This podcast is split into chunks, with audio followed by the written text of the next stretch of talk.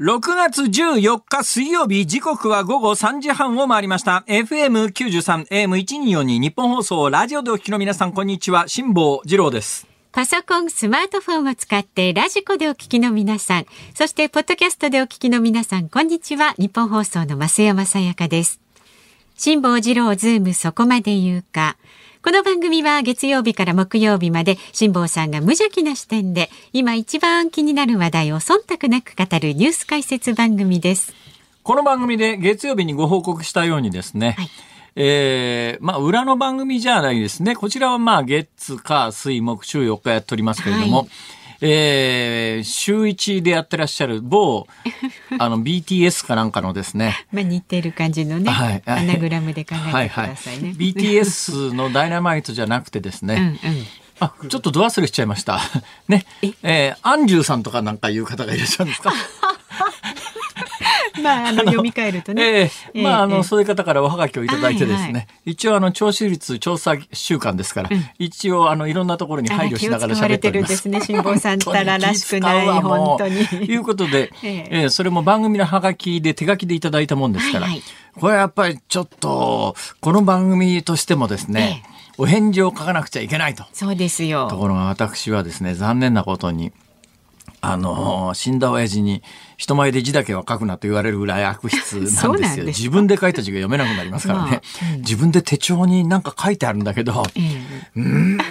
読めないっていうんで、虫眼鏡まで出してきてですね、えー、こう虫眼鏡で見ながらこれを書いた時の気持ちはどんな気持ちだったのかと。ね、この羽の一つからなんかこう推測して何が言いたかったんだろうということで、結局わかんないってことがあるくらい、自分で自分の字が読めないぐらいの悪質なんで、増山さんにすいません、増山さん申し訳ないけど、あの、増山さんと飯田君の名前もハガキの中に書いてありますから、ちょっと増山さんの名前でお返事書いていただけませんかね。って。代筆はしますお願いしたら代筆はしますけれども、はい、中身は辛坊さんが考えてくださいって言って。はい、ところがですね、うん。私の頭の中にこう文章をでっち上げようと思っても何も出てこないわけですよ。こういう時こそ、うん、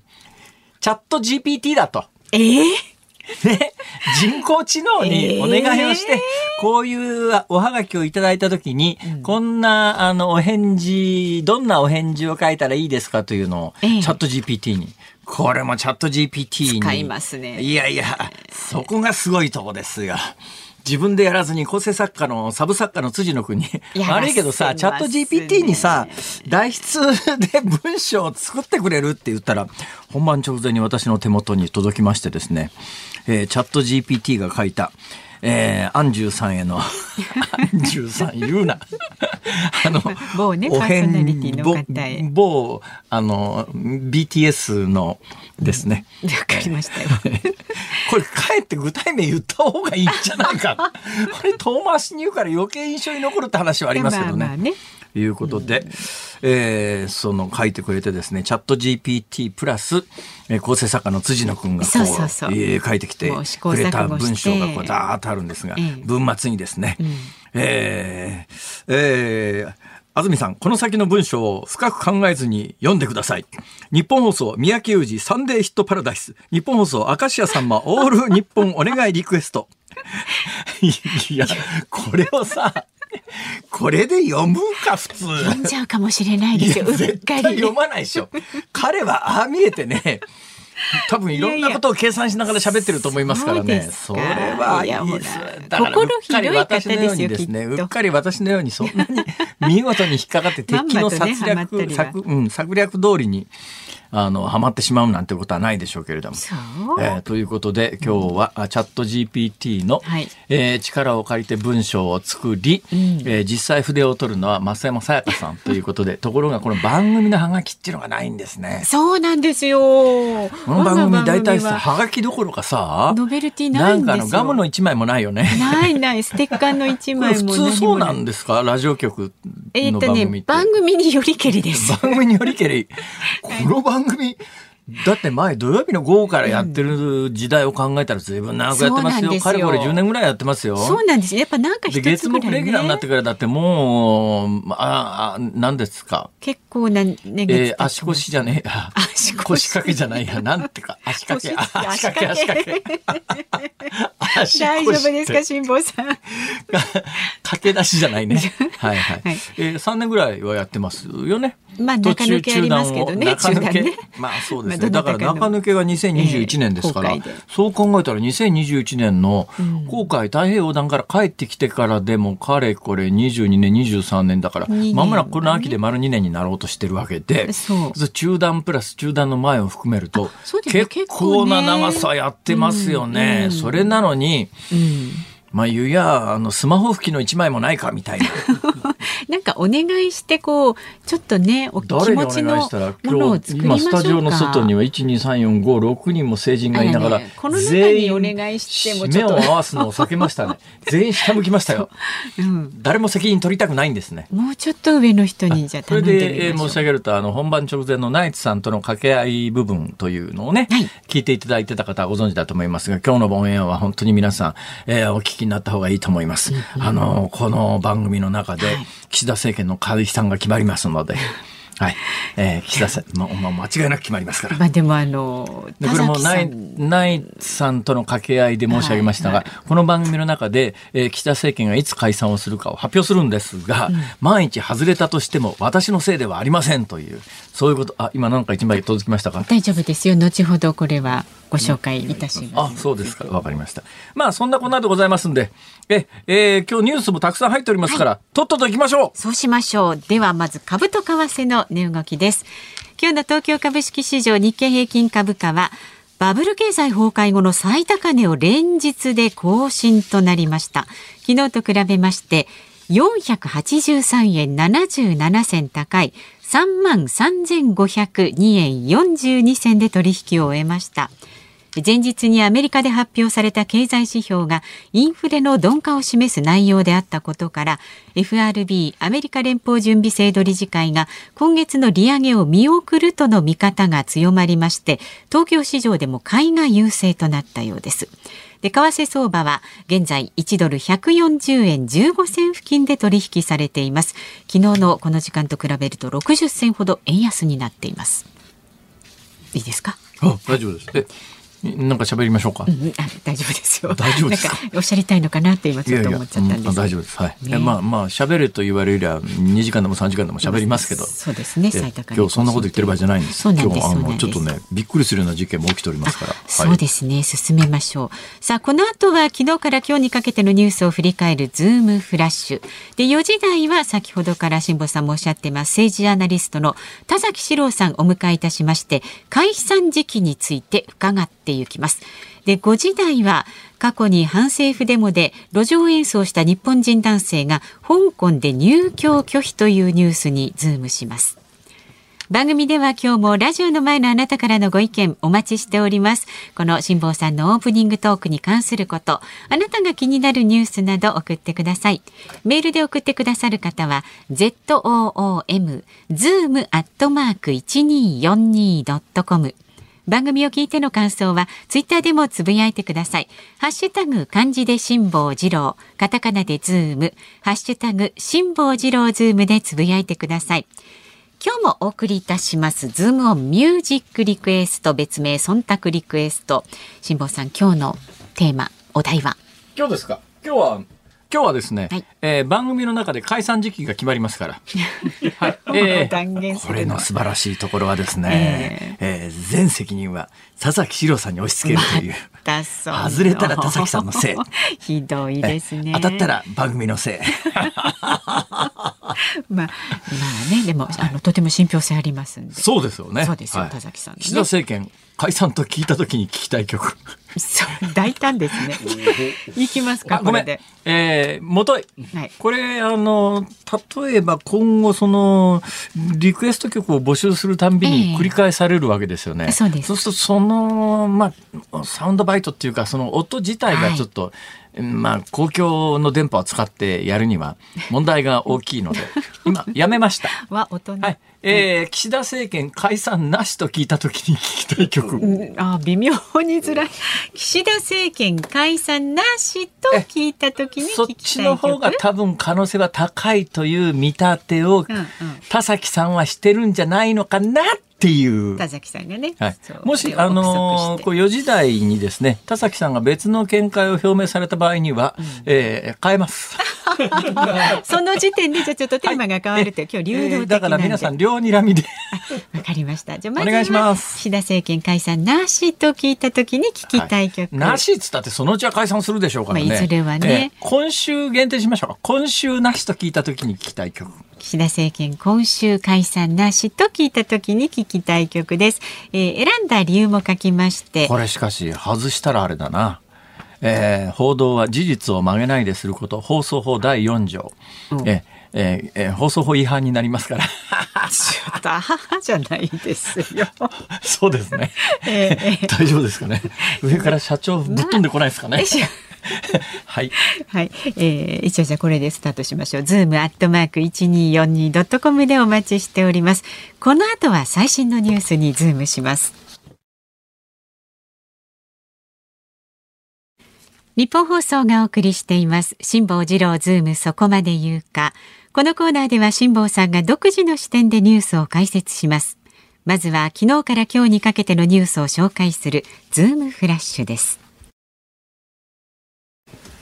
岐阜市の陸上自衛隊日野基本射撃場で今日午前実弾射撃訓練中に18歳の自衛官候補生が隊員3人に向けて発砲しました。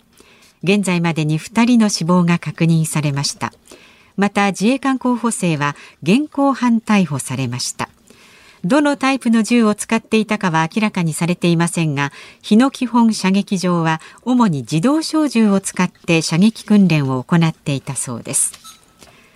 退任時にホワイトハウスから機密文書を持ち出したとして起訴されたアメリカのトランプ前大統領は日本時間の今朝マイアミの連邦裁判所に出廷しました。罪状認否で37件の起訴内容についてすべて無罪を主張しました。トランプ氏はでっち上げの罪だとして文書を保管していたことに違法性はないと主張し選挙への介入だと訴えて全面的に争う構えを強調しました。ベラルーシのルカシェンコ大統領は13日ベラルーシ領内に配備されるロシアの戦術核兵器をめぐり我々に対する攻撃があれば使用の決断をためらうことはないと述べました。JOC 日本オリンピック委員会は昨日の理事会で2030年の冬季オリンピックの招致を目指す札幌市が2030年以外の大会で立候補を希望する場合認めるとする決議をしました。JOC の常務理事は世論調査で6割の人が反対している状況もある。もう少し時間をかけて理解を得やすい形を作る必要があると説明しました。2025年に行われる大阪・関西万博の入場チケットの基本料金を万博理事会が決定し発表しました。開催中に販売される1日券は大人7500円です。また前売り券は大人で4000円から6000円です。販売時期や入場可能な日程により金額が異なります。フリマアプリメルカリは人気のポケットモンスターのカードをめぐり100万円を超えるような高額の転売価格や偽造品の出品などに対する注意喚起を始めました。今月16日に発売される新作ポケモンカード151が高額出品される可能性を踏まえ冷静な行動をと呼びかけています。元ビートルズのポール・マッカートニー氏が AI 技術を使ってビートルズ最後の楽曲を制作したと発表しました。今年中にリリースする予定です。故ジョン・レノン氏がピアノを弾きながら歌ったデモテープから AI 技術を使ってレノン氏の歌声だけを取り出した上レコーディングを行い制作したということです。AI 技術を使ってビートルズ最後の楽曲って言われてもなんかファンは納得できないだろうなと思います。何でもかんでもね AI とかに頼りゃいいってもんじゃないんですよ。ね、おはがきぐらい自分で書きましょうよ。そうですね。本当ですね。さて、その一つ前です。えポケットモンスターのあのカード、まあ、いわゆるなんなんていうんですかこれトレーディングカードですか？そうですね。なんかカードゲームなんですよね基本はね、はい、カードゲームで。で売り値は何何百円レベルのものが、うん、なんかレアカードっていうやつが出るととんでもない値段がついて転売されているというもうとてもじゃないけどあの少なくとも小学生がお小遣いで買えるようなレベルではなくて、うん、えー、3桁100万円みたいな。えー、ここまでねちょっとなんだかあの一言で言うと異常だと言ってしまえばそれで終わりなんですけれども。うん。でもまあ欲しい人がいるからそれでその値段出しても買いたいという人がいる場合には。があるからね、ね、それはまあ偽造して売るとかっていうことになると犯罪ですけども、欲しい人がいくらで買おうと。いや大きなお世話っちゃ大きなお世話なんだけど。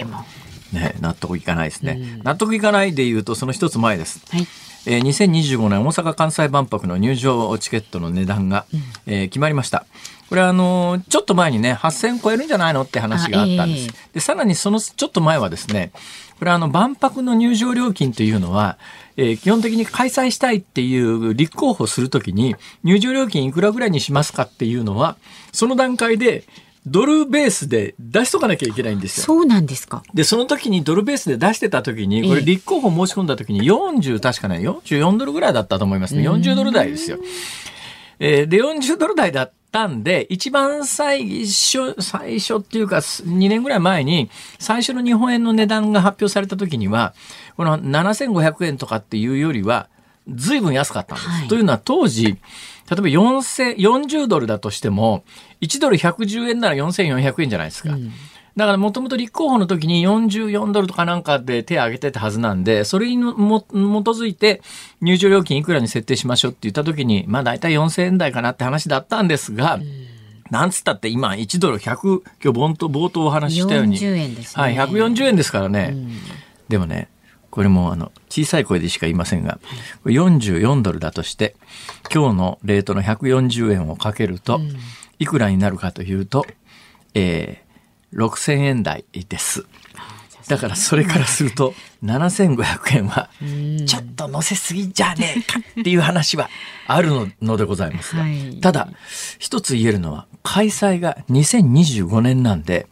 今あの日本いろいろな意味で急激に物価が上がり始めてます。で特にここ数年顕著なのがですね建設費及び警備費等の人件費が、もうびっくりするぐらい日々上がってるんですよ。はいうん、そうすると、今日の段階だったら、例えば44ドルを今日のレートで換算した6500円ぐらいで、まあなんとかなるかなと思っても、やっぱり2年先を考えると、やっぱちょっとぐらい上乗せしとかないと、その後でもう一遍価格改定で値段上げるっていうのは簡単じゃないんで、うんうんうん。まあおそらくそういういろいろもろもろの条件があって7500円というところに落ち着いたんだとは思いますが、ただ長年やっぱりデフレとか安いものになり、まあ、最近はね、あのディズニーランド、ディズニーリゾートのチケットも、大阪の USJ のチケットも、一時に比べりゃびっくりするぐらい上がってますが、それにしても長年デフレに慣れてる感覚からすると、えー、1日券7500円かよ、ね、イメージ高いっていう感じはあります。よね、うん、それをもうどのぐらい払拭していけるのかということとやっぱり一番は7500円払っていった人がああ安かったねって思えるような展示ができるのかどうなのか、ね、はい、ということに尽きるだろうと思います。はい。さて、えー、などなどニュースがある中で冒頭のニュースですよ。これはちょっと衝撃でした。あの、岐阜県の陸上自衛隊の射撃訓練場でですね、今日多分ね、訓練場がオープンしてすぐの話だと思います。だ第一報で速報で伝えられたのが、まあ、あの、民放各局、えー、午前11時30分に、昼ニュースっていうのがあって、はい、昼ニュースの冒頭にみんな差し込む形で速報を伝えた感じですけれども、実際事件が起きたのはそこから2時間以上前、だから9時ぐらいに射撃場が開いてすぐに起きたんだと思いますが、18歳の自衛官の候補生。これあの、官房長官の記者会見で自衛官自衛官って言ってますが、自衛官候補生。だからまあ正式任官してないんでしょうね。ただまあ、あの、自衛隊に入るということで、この春から訓練をしている18歳の青年というか、はい18歳はだからまあ一応日本の法律でいうと少年法で少年というふうにまあ多分今後は言われていくんだと思いますが、はい。えー、18歳、19歳はあの少年法の対象ですから、18歳の少年が、えー、隊員、まあ同僚の隊員ですね、同じ訓練を受けていた隊員3人に向けて発砲して、もうすでに2人の死亡が確認されているということなんですが、はい、まあ、ぶっちゃけ言うと前代未聞の最悪の事態ですね。で、ね、ね、あの、自衛官が同僚を撃つっていうのは過去ないでもないんですね。えー、今から40年ぐらい前なんですが、1984年。はい、だからまあ厳密に言うと39年前ですが、山口県の陸上自衛隊の射撃場の中で、うん当時20歳代の男性隊員が射撃訓練中に他の隊員に向けて銃を発射したことあるんです。で、この時には一人の方が亡くなってます。はいだからまあ、過去全くなかったわけじゃないけれども、まあおそらく今回あの、正式に発表はされてませんけれども、多分自動小銃だと思うんですが、あの、陸上自衛隊で、まあ、配布されている、まあ、訓練に使われている自動小銃というやつは、非常に高性能でですね、え。ー、まあ、オートマティックっていう、あの、自動で引き金引くと連射するモードと、それから、あの、一発ずつ撃つモードがあるんですが、この陸上自衛隊が使っている89式っていう自動小銃はですね、連射モードにすると、鳥が引き金ガッと引くと、1秒間で弾10発ぐらい出る、10発以上出るんですよ。そうなんですか。殺傷能力極めて高いです。えー、あの、NATO 正式採用、NATO と同じ共通の銃弾を使ってるんですが、あの、銃の口径自体はね、えー、小さいんですよ。うん、えー、5. 点何ミリかなんですが、ただあの、超高速であの飛び出しますから殺傷能力極めて高いので、だまあ今回同僚に発射して3人重軽傷えあいやいや今回2人の方がすでに亡くなっているという状況なんですが。はいあの、実はその1980年の時には、えー、その当時撃った20歳代の男性隊員って、名前出てないんですよ。それ少年じゃなかったんですが、なんで名前出てないかというと、その後裁判でですね、心神喪失が、裁判前に心神喪失が認められて、不起訴になってるんです。起訴されてないんですね。はい、で、何が問題かというとですね、あの、その後裁判もされずに不起訴になる心神喪失状態の人間に、現場で自動小銃渡すということが、うん、ちょっと、いや、あの時、1984年の時には、えー、その、銃を撃った男は不起訴になりました。で、これ終わりなんですけども、事件、事件にもなって、まあ、ある意味事件にもなってないですよ。起訴されてないですからね。今回どうなるか分かりません。今回、あの、当然現状は、えー、身柄を拘束されている状況なんですが、はい、これもし1984年と同じように、やっぱ刑事責任能力が問えないというようなことになる可能性はそれなりに高いと思うんですが、やっぱ現場の判断として、そういう人間に極めて殺傷能力の高い連射の効く小銃を渡すという行為が、なんとかならなかったのかっていう思いはすごくありますね、これ。うん、そうですね。現場で現場で気がつかないかっていう思いはあるんですが、はい、ただもうちょっとその現場にいた方が今回犠牲になってますからね、まあ、ちょっとこれ以上言うのは控えたいと思いますが、ちょっとそのあたりどんな状況だったのか、はい、まだ第一報段階で詳しくわからないんですが、はい、ちょっとあってはいけない、えー、事件というべきでしょうが起きております。さあ、あと1分ぐらいありますけど、そうですか。はい、えー、そうですね。えー、っとオリンピックの話しましょうか。はい。はい、えー、4つ目のニュースで JOC 日本オリンピック委員会昨日の理事会で2030年の東京オリンピックの招致を札幌市が2030年の東京オリンピック招致目指しているという話は、はいうんうん、この番組でも何回もお伝えしたと思いますところがですね例の、えー、前回の東京オリンピックをめぐる汚職事件で、うん結構まあ世論的にかなり厳しくなって、このタイミングで2030年の東京オリンピックというのは、ぶっちゃけ絶望的な状況だと思うんですよ。だけど JOC としては、やりたいと。やりたいと。どうするって話になった時に、2034年でいいかっていう。2034年以外の大会で、はい、はい、だから2000だから今のニュース原稿的には2030年以外の大会でって、うん、次34年後しかないですからね。そうですね 確かに、ね、どうも2034年に札幌立候補という方向性を関係者はみんな固めつつあるんじゃないのかなというそういうニュースです。なるほど。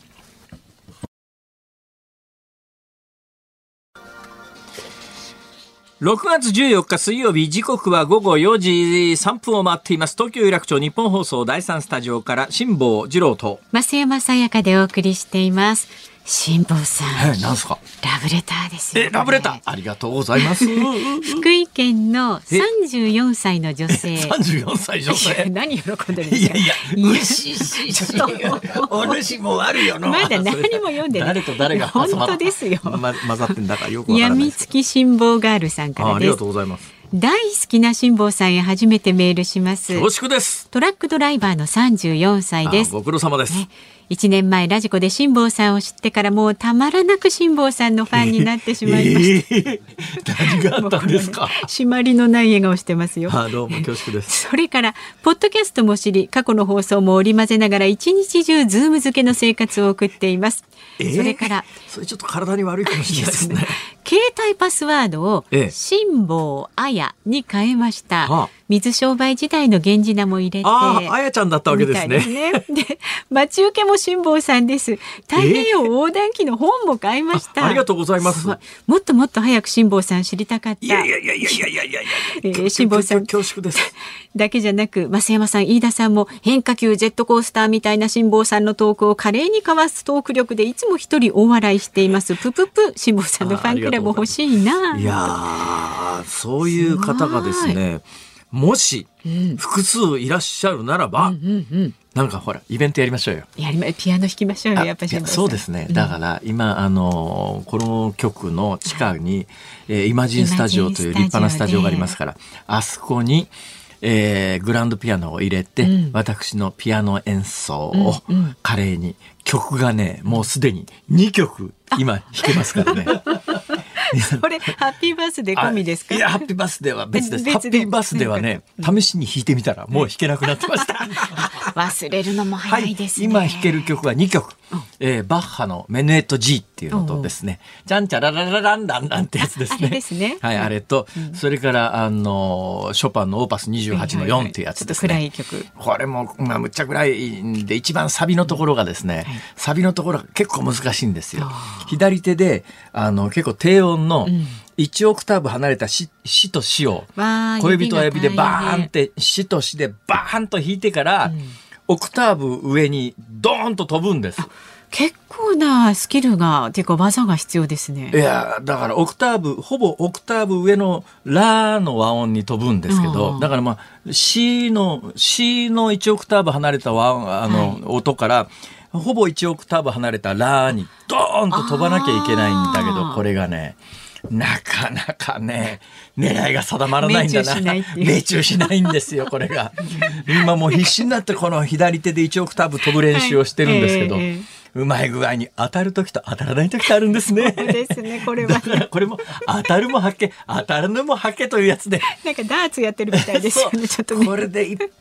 点だけど、ショパンが台無しです。はい。そこ外すとね。それを覚悟の上で聞きに来ていただくということで。大丈夫ですこうやってあの愛情を持ってね、聞いてくださる方、ね、ここまで愛情があるんだったら、一応二部離れて、二つ三つ音外したって別にね。しょうがねえかって感じですよね。ちょっとじゃあそのイベントをねいつの日か実現するようにお願いします。はい、頑張りましょう。頑張ります。ねメールありがとうございました。まだまだラジオの前のあなたからありがとうご意見お待ちしております。あやさん以外の方もねぜひメールをお寄せください。メールは zoom zoom アットマーク一二四二ドットコム。番組を聞いての感想はツイッターでもつぶやいてください。ハッシュタグ漢字で辛坊治郎、カタカナでズーム、ハッシュタグ辛坊治郎ズームでつぶやいてください。で今日のズームオンミュージックリクエストお題は岸田政権今週解散なしと聞いた時に聞きたい曲です。いいのかって話はありますが、言っ。はい、一案の選挙全責任は田崎史郎さんが取ります。それはね、ちょっとね、ほら不快感を示してらっしゃいますよ。いたスタジオの外にもう来てる。この後田崎さん登場です。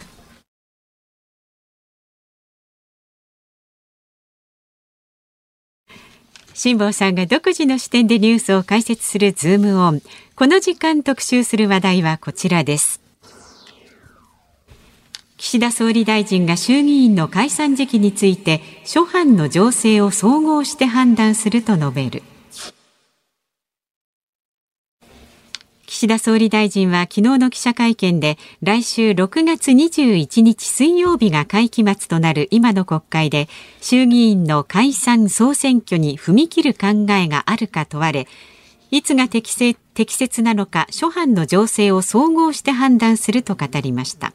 また立憲民主党の安住国対委員長はこの岸田総理大臣の発言についてああいう言いぶりは総理自ら解散風を吹かせていると言われても仕方がないと指摘しました。さあ専門家をお招きしています。政治ジャーナリストの田崎史郎さんです。よろしくお願いします。田崎さん。はい。よろしくお願いします。責任を取るんでしょうか私は。いやいやあのですね昨日の総理記者会見で、はい、いや先週ぐらいに昨日13日に総理記者会見が行われるっていうのが発表されたタイミングで、はい、なんかあんじゃねえかなっていうような話が駆け巡って。で、で、実際昨日は、あの、結論は出なかったんだけれど、昨日の言い回しで言うと、はい、うん、まあ、要するに内閣不信任案が出るんだ、出るんだったら、宿が出すんだったら、ええ、知らないよみたいなぐらいなレベルの言い方じゃないですか。これを受けて、あれは、いや、あの、かなり解散する気があるんじゃないの的な報道が今日朝から続いてるわけですけどえー、というかね、今日昼前にフジテレビが、はいフジテレビ、ええー、あの岸田総理が関係者ですよ。関係者。あのまあねグループです、ね、岸田総理があの内閣不信任案が16日提出されるならば、ええ、すぐ解散を表明することを検討していることが分かったって記事を出したんです。あさって解散するっていうことですね。富士の昼ニュースですか、今日の。そうです、そうです。それで今、あの、永田町大騒ぎ。で今この時間、永田町大騒ぎ。はい。で、でも永田町、このどの会社もそれをまだ追っかけてないんです。追っかけられない。内閣不信任案が出たら総理は解散する腹だというのを今日の昼ニュースでフジテレビが伝えたので、はい、えー、国会周辺は蜂の巣つついたような大騒ぎになっているけれども、ええ、その報道の真偽のほどは総理本人に聞かなきゃ分かんないけれど本人に聞いたからといってって本当のことを言うとは限らないという、そうですね、これはえらいことになってますね。で僕も総理に近い人にあの電話差し上げて、午後1時ごろ聞いたんですけども、そういう話はないっていうことで、はい、えー、で、いまだにこう各社あの報道、同じような報道してないのは、各社とも裏が取れないんだろうと思うんですね。だってこれ、裏取りようがないじゃないですか。いやいや、でもやっぱりそれは兆候あるから。総理の内心のことです、心の中のことですよね。えー、えー、えー、それって、本人連れてきて水攻めかなんかにしてですね、いやいやいや、ガンタラモ基地の拷問みたいなことをすりゃ分かるかもしれませんけど、はい、そうでもない限り分かんないですよね、これ。分かんないけど、でも、あさってには嘘か本当か分かっちゃうから。まあそうですね。あさって中。え、まず、その前提として、あさってになったら嘘か本当か分かるということは、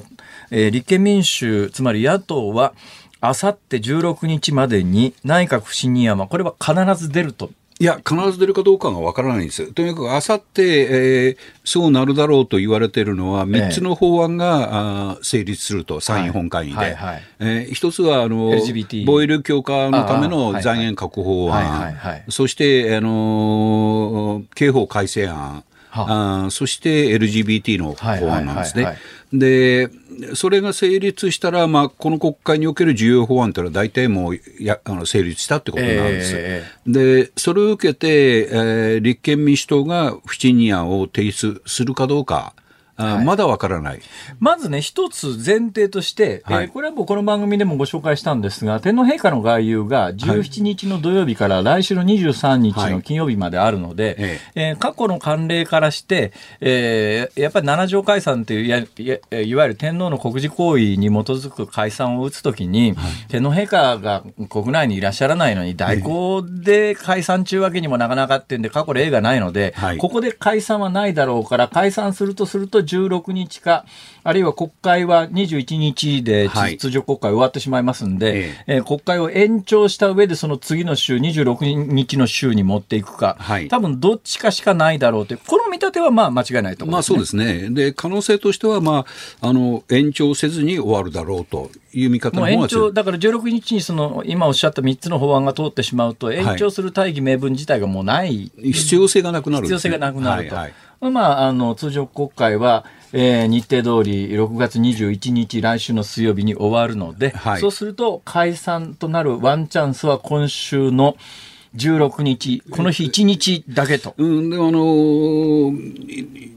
陛下がいらっしゃらなくても、ええ、代理がいらっしゃれば、解散証書に対する署名、はい、えー、はできるんで、そうですね、えー、まあ、あの形式的にはできますね。そうです、そうです。はい、はいただまああ今までやったことがないそうですそうですはいっていうことですよね。はい、というようなまず大きな基礎知識を全部、はい、はい、えー、お伝えした上で、はいえー、2つ論点。1つは野党が内閣不信任案を出すのか出さないのか。えー、出した場合に、えー、岸田総理は解散を打つのか打たないのか。出さない場合は、解散しないのか、さあ、このあたりを教えてください、まず最後のあの、出さなければ解散はないです、これはまあ90%以上の確率であの、出さなければ衆院解散はない。ということです。で、1点目の、その、立憲民主党が不信任案を出すかどうかは、今、立憲民主党悩んでるんです。その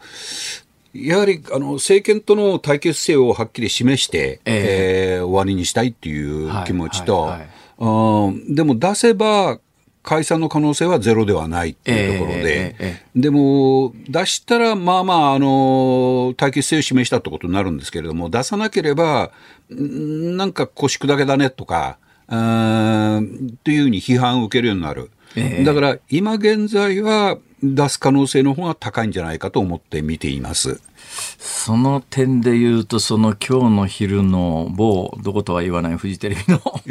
昼ニュースの報道というのの一発で、野党は今頭抱えちゃってる状態でしょうね。立憲民主党悩んでるでしょうね。でしょうね。だって、私なんかまあ、はっきり言ってどうせ否決されるのが分かってるのは内閣不信任案を、毎回毎回通常国会の最後の方のセレモニーで、大騒ぎすんのはもうやめろと。無駄じゃないか、時間と金の、みたいなことを、うん、口にはするんですが、その一方で、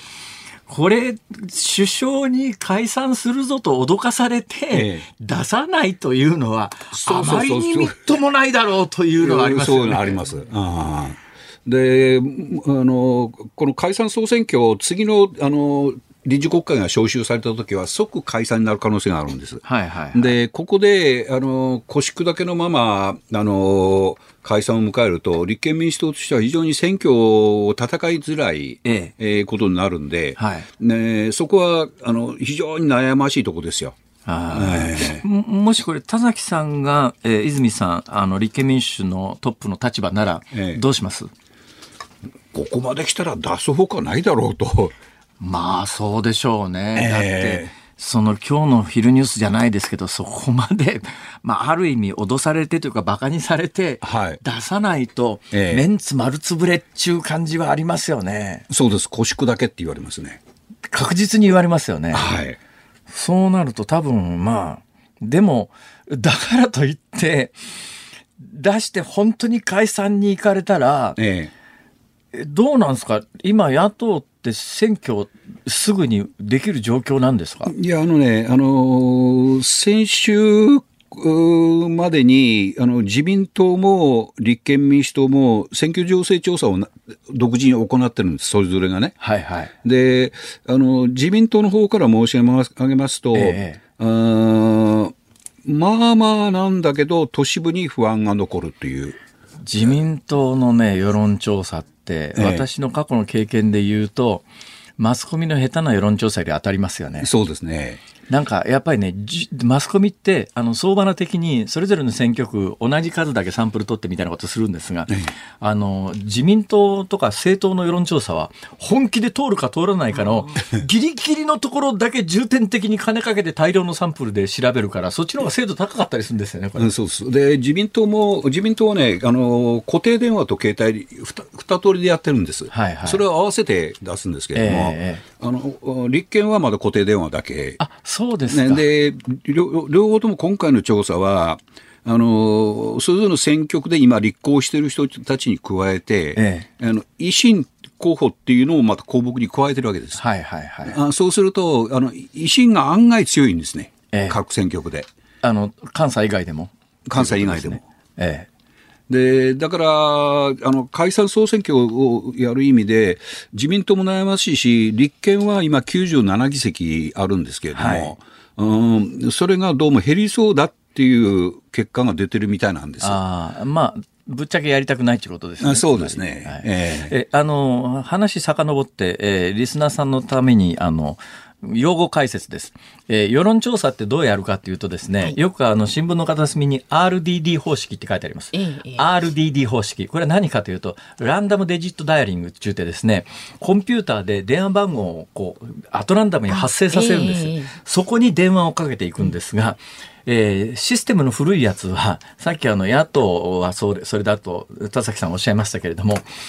固定電話と携帯電話と桁数が違うんですよ。はいはい、だから昔の世論調査は固定電話にしかかからなかったんですが、うん、固定電話しかかからないと、今の時も固定電話しか持ってない層って、かなりサンプルが偏るんで、はい、だからまあ、正確な世論調査をしようと思うと、携帯電話にもかかるという新しい方式の RDD、ランダムデジットダイヤリングっていうのを採用しなきゃいけないんだけれど、なかなかね、金がかかるんで、うん、そのシステム構築にメディアでも一部追いついていないところがあるけれども、まあ最近ほぼほぼみんな携帯も含めて世論調査ができるようにはなってきてますが、はい、サンプル数がポイントなんです。やっぱりね、サンプル数は多ければ多い方が正確、ね、正確なんで、はい、そういう意味で言うと、あの政党の世論調査は、ここの重点選挙区に関して言うと、もう絶対通りそうなところなんか調べなくていいと思う、えー、それは。で、微妙なところだけ調べに行けっていうと、かなり精度が高かったりなんかするんですね、これ、ね、でね、あの自民党の場合あのあの、プッシュ本で答えるやり方なんですよ。ええ、であの、立憲もそうですけどもあの、マスコミの世論調査の多くは、オペレーターが質問をぶっかけぶつけて、はいそね、それに対して答える、えで自民党の自民党の方は、自動音声でプッシュオンで答えるやり方なんですよ、どうもその方が精度が高いんです。そうですね。やっぱりねあの、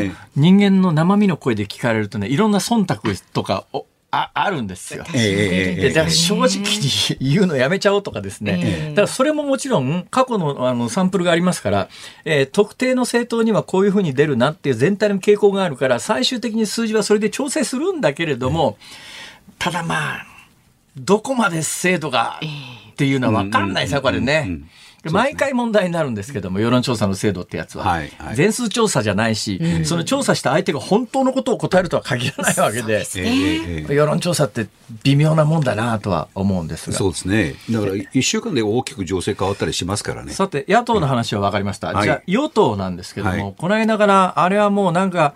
出来レースじゃないのかと思うんですが、東京で自民党と公明党が大喧嘩しているように見えるような騒ぎをしてますよね。はい。えー、だから、東京の場合、今度あの、10増10減で、今まで25しか小選挙区がなかったやつが、都市部の1票の格差で、ちょっと都市部が割り食ってんじゃないのって話になって、今度の選挙から東京都は30小選挙区で5つ小選挙区が増えると。で、公明党が、そのうち1つぐらいこっち渡せって、それはまあ言うでしょうよ。だけどまあ、自民党としてももそう簡単に渡せるわけじゃないと、うん、それで決裂したんで公明党が怒ってだったら東京はもうあの選挙で協力してやんねえからなっていう言って捨て台詞を吐くという大騒動が直近にあったんですが、はい、あれはやらせですか？わざとですか？やらせじゃなくて本気ですよ。ガチンコですか？ガチンコ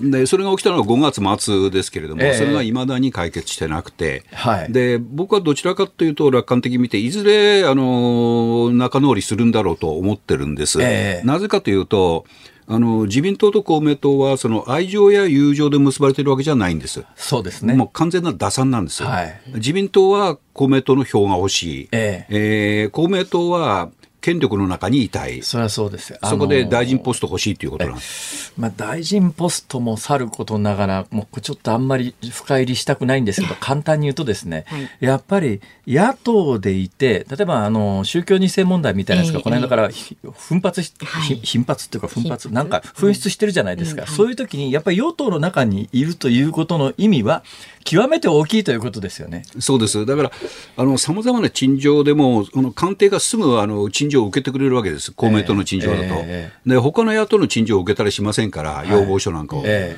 ー、で、今、地方で起こっていることは、あの、建設業界の陳情を大臣に届けようとしたら、公明党の地方議員頼んだ方が早いと自民党に頼むように。なるほど。で、もう過去10年間、国土交通大臣を公明党が独占してるんですよ。はいはいはいはい、で、それで、えー、そういうポストをやっぱり、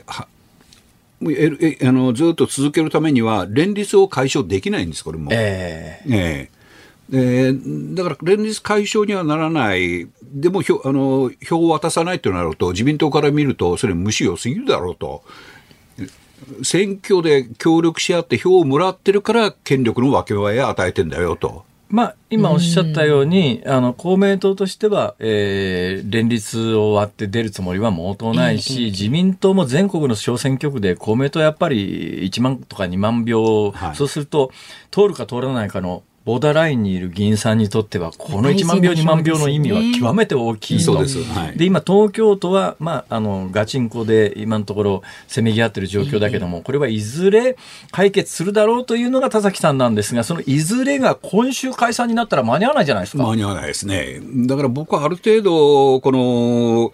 解決のめどが立たないと、ええ、あの解散・総選挙にあのいけないだろうと思うんですけれども、逆に解散・総選挙という状況にならないと妥協できないかもしれない。えー、というようなもろもろあった上で、はい、結論です。今週の解散はどうですか？今明日、明後日とか、あの、今週ウィークっていう意味ではないです。な、な、ない可能性が高い。1割ぐらいの可能性だと思うんです。僕が本命だと思ってるのは、この秋、はい、えー、9月解散、10月選挙の可能性が6割。えー来年以降が3割の可能性があると思ってます16日に野党がいやいやながら内閣不信任を出しました。だったら解散だよと岸田さんが16日に言う可能性は？うーん、5%。はい。えー全責任は田崎史郎さんです。でもそういう言い方するからね。ありがとうございました。ありがとうございました。大変わかりやすかったです。ありがとうございました。政治ジャーナリストの田崎史郎さんでした。はい。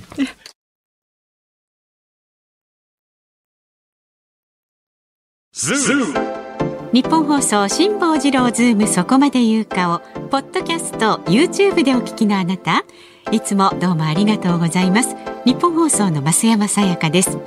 お聞きの内容は配信用に編集したものです。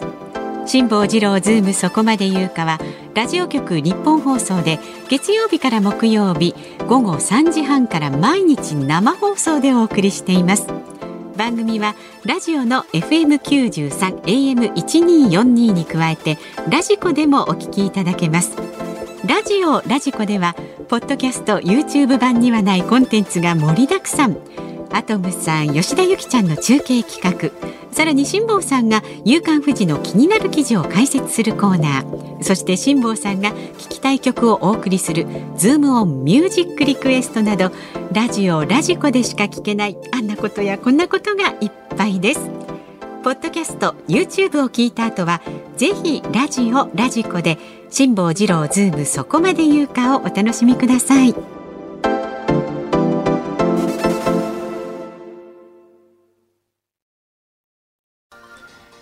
6月14日水曜日時刻は午後5時を回りました。こんにちは辛坊治郎です。こんにちはニッポン放送の増山さやかです。さあ5時を過ぎました。この時間はズームオンミュージックリクエストをご紹介してありがとうございます。ありがとうございます。お題はですね岸田政権今週解散なしと聞いた時に聞きたい曲でございます もうもらっちゃってますし、はい、えー、府中市のワンサくんさん59歳男性は中森明菜さんの10回これはですね歌詞がぐずねかあこを続けてるだけで何も一人きりじゃできない過保護すぎたようで優しさは軟弱さの言い訳なのよと叱ってもらいましょう。だいぶ違うと思いますけどまあまあわかります。か？こあもういいです。はい。ありがとうございます、はい、えっと埼玉県八潮市の63歳のだから言ったじゃないのさ、はい、山口百恵さん絶対絶命をリクエストします。これは岸田さん解散なの？しないの？はっきり型をつけてよ。やってられないわ。あああの時代こういう曲多いですね。本当ですね、はいえー、世田谷区のおじさん三六十一歳ですね、はい、いつも楽しく聞いております。ミュージックリクエストですが、はいはい、解散、はい、解散。甲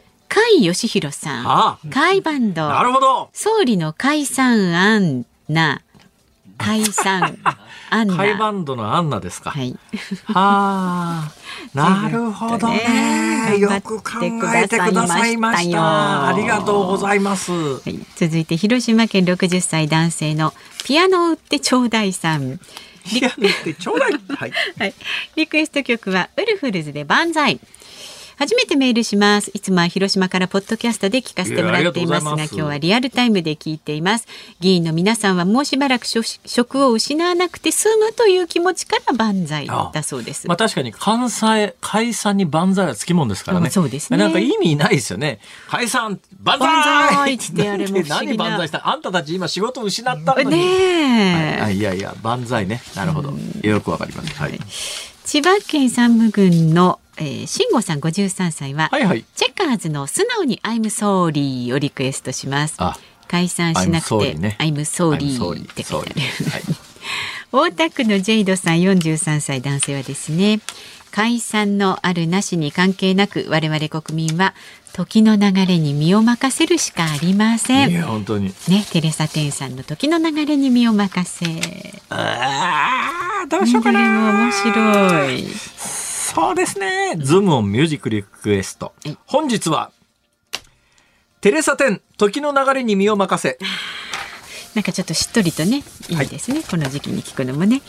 さあ、ではエンディング5時26分頃にお送りいたします。番組ではラジオの前のあなたからのご意見は24時間お待ちしております。メールで送ってくださる方は、ズームアットマーク 1242.com。ツイッターでもつぶやいてください。ハッシュタグ漢字で辛坊治郎、カタカナでズーム、ハッシュタグ辛坊治郎ズームでつぶやいてください。メッセージをお待ちしております。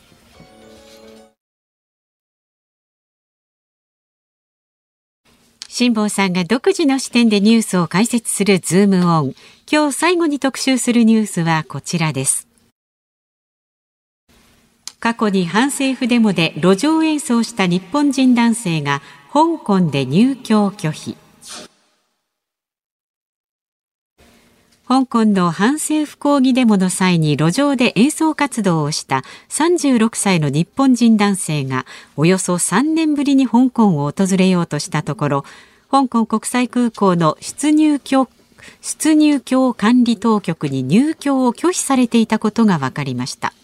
男性は2019年から20年に路上で演奏した際香港人頑張れと書いたプレートを掲げていたことなどから民主派支援の動きと判断され入居拒否につながった可能性があります。あのこの番組で何回も冗談で言ってることが、冗談で済まない状況に今なりつつあるなというのが、えー、飯田君木曜日ね、えー、出ていただいてますけれども、とにかくあの香港好きで、うん、えー、こんなことになる前はいわゆるその香港国家安全維持法っていうやつができる前は、えー、まあ、一国二制度でよく香港行ってましたよね。うん、まあ今ちょっと円安もあって、香港ちょっと気軽に行こうかっていう感じでも、まあ、特に、特にこの数年間はコロナがありましたから、そうですね。はい。い、まあ、飯田君も行ってないわけですし、うん、私も行ってないんですが、うん、これ、よくあの、いや、飯田君行ったら逮捕されるよって冗談で言ってるじゃないですか。はい冗談じゃなくて。なんとなくこういうの聞くとね、はい、逮捕まではともかくとして少なくとも空港で、うん、えー、入居っていうか入国というか台湾に入るのを拒否されて、うんはい、そのまま送り返されるケースは可能性リスクは相当あるよなと。から日本人、今回その香港で入れてもらえなかった人は、えー、2019年から20、2020年に香港の路上で演奏した時に、まあ、香港人頑張れ、頑張ればあの中国で油、加える油と書いて、カーユって言いますね。カーユっていう、あの、横断幕掲げて歌歌ってただけなんだけど、うん。うん、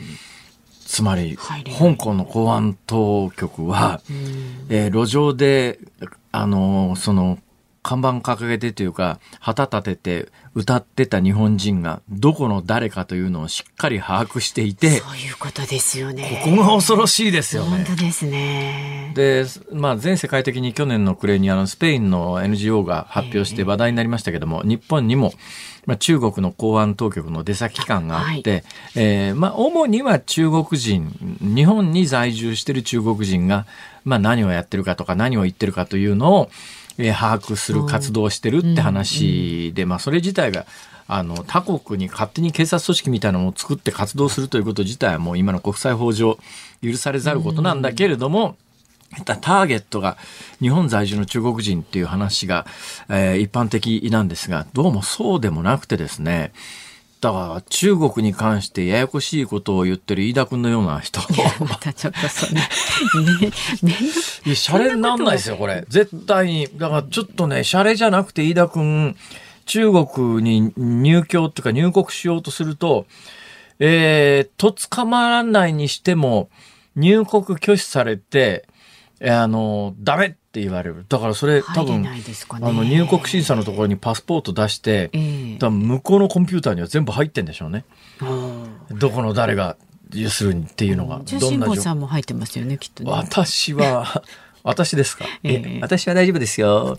あの、私は当たり障りのないことしか言ってませんよ。大丈夫、大丈夫ですよ。怖いのはですね、うん、行くつもりがなくても、はい私みたいな旅人 YouTuber というのを今やってるわけですよ。うん、この間から怖いなと思ったのは、入るつもりがなかったんだけど、えー、ベトナムから、ベトナムのハハノイというところを経由して、えー、第三国別の国に行こうとしてたんですが、うん、日本で普通乗り継ぐときにですね、その最終目的地までのチケットを、同じ航空会社の場合には、日本で出国するときに荷物預けると、ハノイ経由で最終目的地まで荷物は預かってくれるし、うんうんうん、チケットも乗り換え後のチケット。ただし、あの、ハノイ空港でどこのゲートから出るかは書いてない空白のところで、はい、まあ、それゲートの場所だけ確認してくださいねって言って渡されるのが一般的なんですが、安い航空会社であるとか、そのハノイ空港で対応していないようなエアラインの場合には、一旦ベトナムに入国して、そこでベトナムの国際空港のカウンター、もう一遍荷物を受け取って、うん、そこでチェックインし直して第三国に出国しなきゃいけないっていうケースが、この間私現実にあったんです。だからベトナムに入国するつもりは全くなかったんだけど、飛行機乗り換えるために一遍入らざるを得なくなって、だけどその入国管理通るわけですよ。はいはい、まあ、あの、それはベトナムなんだけど、うん実はかつてですね、もう何年も前、だから今ほどややこしいことになる前に、中国の国内空港みたいなところで同じことがあったんです。うん、別には、あ、いや、国内空港、小さいところじゃなかったな、上海空港だな。うん、上海空港で別の国行くのに乗り換えるのに、はいはい、その安い航空券だったこともあって、いっぺん中国の中に入って、チェックインカウンターしな、うん、で、もういっぺんそのチケット発見してもらわなきゃいけないみたいな時に、うんえ、俺中国に入るつもりなかったんだけど、入国審査を受けて中国に行かなきゃいけないよっていうことが現実にあったんです。はいはいはい。その時は大丈夫だったんですが、今後ちょっとそのケースでも、まずいなと。乗り換え、いや、乗り換えるだけなんだって言っても、その入国審査のカウンターでパスポート出した瞬間に拘束されるとか、出てけって言われる可能性はそのリスクは十分あるよなと。それで、まあ、あの、日本人でもそうなんですが、えー、中国人はもっとひどいことになっててですね、これはもう今年の4月に話題になったんですが、はい。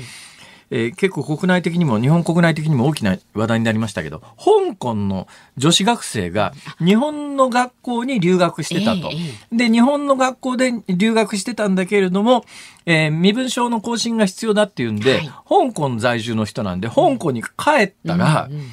日本にいる間に SNS で、まあ、そんなにあのめちゃくちゃひどいこと言ってるわけじゃなくて、まあ、ひどいこと言ってたからどうだって話なんだけども、うん、まあ、単にその香港はやっぱり今後独立した方がみたいなことを自分の SNS で発信した経験があるらしいんですね。それを理由に香港で拘束されてパスポート当局に没収されて、香港から今も出らんなくなってんです。で、最終的な判決がどうなったみたいな話がまあ伝わってこないんですけども、はい、少なくとも日本に留学していた香港人の人が、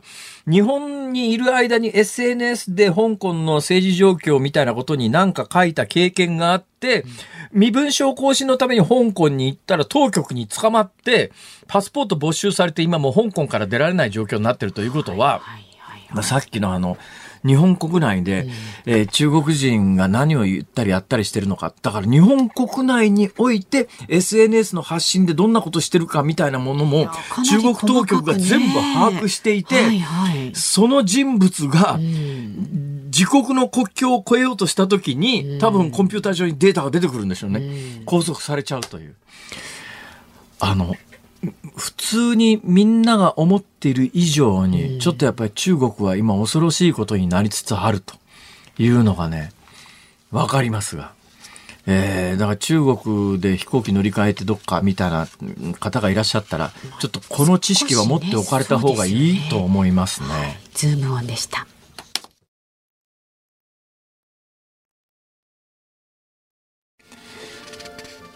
ズームミュージックリクエストをお送りしているのは、東京都大田区のジェイドさんからのリクエストですね。テレサ・テン、時の流れに身を任せ。まあ、先ほどあの中国の話をしましたけども、うん、テレサ10。もう中華圏を代表する歌姫さんで。そうですね。はい。はい、1986年の歌でした。え、ジェイドさん。ジェイド。ジェイド。翡翠ですかね。ああ、どうなんですかね。はい、といった意味、ね、ありがとうございましありがとうございました。さあ、お聞きの日本放送、明日の朝6時からの飯田浩二の OK 工事アップは、えー、コメンテーター作家で自民党参議院議員の青山茂春さんそしてキャノングローバル戦略研究所主任研究員の峯村健司さん登場です衆議院解散アメリカ FOMC 連邦公開市場委員会などを取り上げます明日の午後3時半からの辛坊治郎ズームそこまで言うか。木曜日ですから飯田浩二アナウンサーの登場です。さあそしてこの後夕方5時30分からはニッポン放送ショーアップナイター東京ドームからセパ交流戦巨人対西武戦。解説宮本和智さん。実況清水久志アナウンサーでお送りします。宮本さんもスタンバってらっしゃるね、そうみたいです。東京ドームとつながってます。はい、清水さん宮本さんよろしくお願いしますはいお願いします、はい、お願いします。さあ、えー、ジャイアンツは今日もライオンズを迎えての2戦目ということになりますけれども宮本さん、非常にジャイアンツ3連勝、はい、交流戦優勝というのも見えてくるようなそうですね、ね。あのー、まあ今年の交流戦、そんなにこの勝敗が動いてないというかね、8勝5敗から5勝8敗しか開いてないんです、です12球団ね。なかなか今年のね交流戦はこう差がつかなかったっていう感じは受けますけども、ええ、まあでもここに来てねジャイアンツがどんどんどんどんこうね今セ・リーグで3位まで来ましたからね。そうですね、えー、A クラスに入ってますんでまあここでこの勢いに乗っていけるかどうかっていうのはね今日はまあ楽しみですね。なんといっても戸郷投手が5連勝中で今日また先発ということになりましたね。もう戸郷はノリノリですから。いやエースですね、もうね。やっぱり彼のねやっぱり考え方っていうかそのプレイヤーとしての、このなんつうかな思想っていうのが素晴らしいものを持ってるんですよ。はい。もうそんなねあの難しくない。とにかく僕は稼ぎますっていうね、まあこれがねやっぱりプロとして大事なんですよね。なるほど。プロのハートを持ってるっていうジャイアンツの投手の中で一番そういったねプロのハートを持ってるのはこの戸郷ですからね。23歳ですがね。はい。そのあたりに宮本さんは注目されているということですスタジオさん。いやー、やっぱり宮本さん、はい、分かりやすいっすね。神保さんどうも。ご無沙汰しております。どうもご無沙汰です。いやでも神保さん結構聞いてますよ僕。反応かなんか公園に行きましたよね。反応反応ですね講演会で、はい、神保さんとはい。さあ神保さんあそうですか。反応にかうちの女房の実家なんですよね。そうなんです。めちゃめちゃローカルな話題が出ましたけど今日ねクイズトリプルチャンスもねありますんでね。そうなんです。えスーツを下手券と1万円セットにしてプレゼントします。はいこの後もよろしくお願いいたします。はい、よろしくお願いします。さあこの後日本放送シャープナイターでね。どうしたんですか辛坊さん。ちょっと反応。ローカルの話題になりました思い出したんですよ、はいはい、あれ宮本さんそういえば昔反応であったなと思あとね10秒ですからね。そうですね、うん、はい。辛坊治郎ズームそこまで言うかここまでのお相手は辛坊治郎と増山さやかでした。明日も聞いてちょうだい